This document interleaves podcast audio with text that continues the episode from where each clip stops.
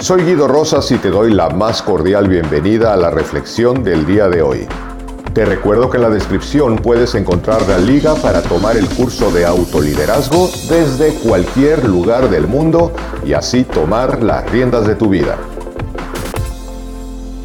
Cada día más, mientras más avanza la tecnología, más estamos expuestos a la toxicidad social, tanto de eventos que suceden como de personas con las que nos relacionamos. Pero hay que aceptar, para poder salir de esa toxicidad, tres cosas que te comparto el día de hoy y que creo que empiezan realmente por asumir la responsabilidad personal. Es cierto que a veces estamos intoxicados por las noticias o por alguna persona que incluso puede estar en nuestra propia casa, ser nuestro hermano, ser un compañero de trabajo y cosas por el estilo. Pero a veces no nos percatamos que nosotros empezamos a tratar de condicionar la toxicidad de la otra persona y al estar tratando de manipular las acciones que deben de pensar, hacer o dedicarse a ejecutar, nosotros estamos participando de esa toxicidad y es justamente de lo que hay que salir. Cuando nosotros hablamos en el punto número uno de toxicidad personal, lo primero que debemos de hacer es comprender y observar qué nos puede estar generando toxicidad emocional a nosotros mismos. Personalmente he corroborado que muchas veces, ejemplo, algo tan simple como sentarte a ver el noticiero de la noche puede intoxicarte de una manera terrible. Todo el tiempo hablando de asesinatos, de robos, de ladrones, de engaños y de toda la porquería que lamentablemente se puede estar construyendo en el día a día. Yo considero que en este sentido hay que informarnos lo estrictamente necesarios para saber lo que ocurre en el mundo y desapegarnos a no estar morbosamente conectados a eso que realmente no soluciona nada y solamente nos intoxica. Y por supuesto, si hay una acción que se pueda tomar, hay que tomarla. Pero ahora vamos a hablar de las personas que nos intoxican en el día a día. Cuando nosotros identificamos, que es el primer punto, hay que identificar en dónde te empiezas tú a enganchar tóxicamente con otra persona.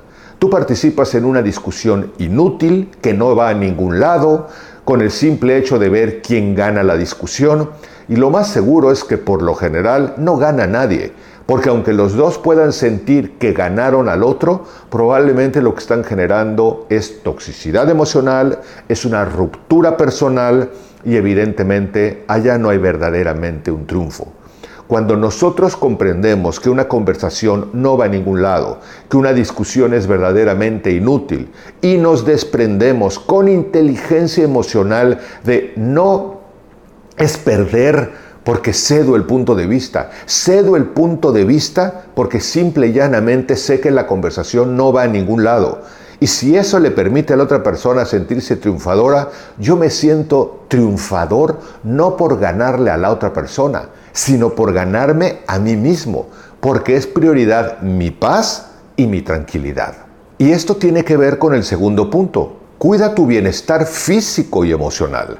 Cuando tú estás entrenado a desarrollar tu inteligencia emocional y no te enganchas en esa toxicidad inútil de discusiones que no van a ningún lado, lo primero que estás cuidando es tu bienestar físico y tu bienestar emocional. Porque cuando nosotros verdaderamente estamos discutiendo y nos estamos alterando, incluso la alteración nos puede llevar a los golpes o a los gritos, la toxicidad y lo que estás generando a tu propio cuerpo no es en lo absoluto sano. Cuando nosotros logramos ir más allá de esas exigencias del ego que te dice, defiéndete, contraataca, no, no le puedes permitir, y realmente dices, Prefiero conservar mi paz, mi balance y mi equilibrio más allá de lo que la otra persona piense. Entonces puedes incluso al mantener ese estado de paz no dañar tu sistema inmunológico, es decir, tu salud, y conservar tu paz sabiendo que has hecho lo posible y que tú eliges no engancharte en una discusión que no va a ningún lado porque es más importante que tú conserves tu energía para canalizarla de una mejor manera hacia las conversaciones que realmente valen la pena, hacia las conductas que te llevan a mejor destino, para llevarte a ti mismo a una vida de mayor éxito, de mayor felicidad y de mayor plenitud. Y el tercer punto es algo que a mucha gente le cuesta mucho trabajo. Hay que aprender a poner límites y a decir no. Y esto se puede hacer como te lo estoy diciendo yo ahora. No. Se pueden poner límites porque simple y llanamente no permito que se transgredan determinadas actitudes, determinados límites, determinadas fronteras de mi propio proceso emocional y pongo límites y digo que no a algo que no estoy dispuesto a asumir. Y lo puedo hacer desde el respeto y desde el amor. Pero como siempre he dicho en otros videos, más allá de exigir el respeto a la otra persona, empiezo por respetarme a mí mismo, por respetar mis emociones, por respetar mis límites, por poner realmente los condicionamientos de cómo nos podemos relacionar y por decir no a algo que realmente no deseo hacer porque no deseo engancharme en esa toxicidad. Hay que aprender a hacerlo y como he dicho, lo puedes hacer desde el respeto y desde el amor. No hay que pegar de gritos, hay que ser eficaces.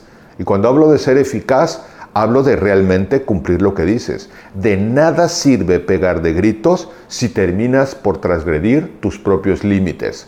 En cambio, cuando pones límites con la certeza de que esos son y de que no estás dispuesto a participar en cierto tipo de relaciones de determinada manera, tarde que temprano la otra persona entiende que ahí están tus límites y que puede brincar, saltar o patalear y simple y llanamente tú serás inamovible porque has puesto un límite.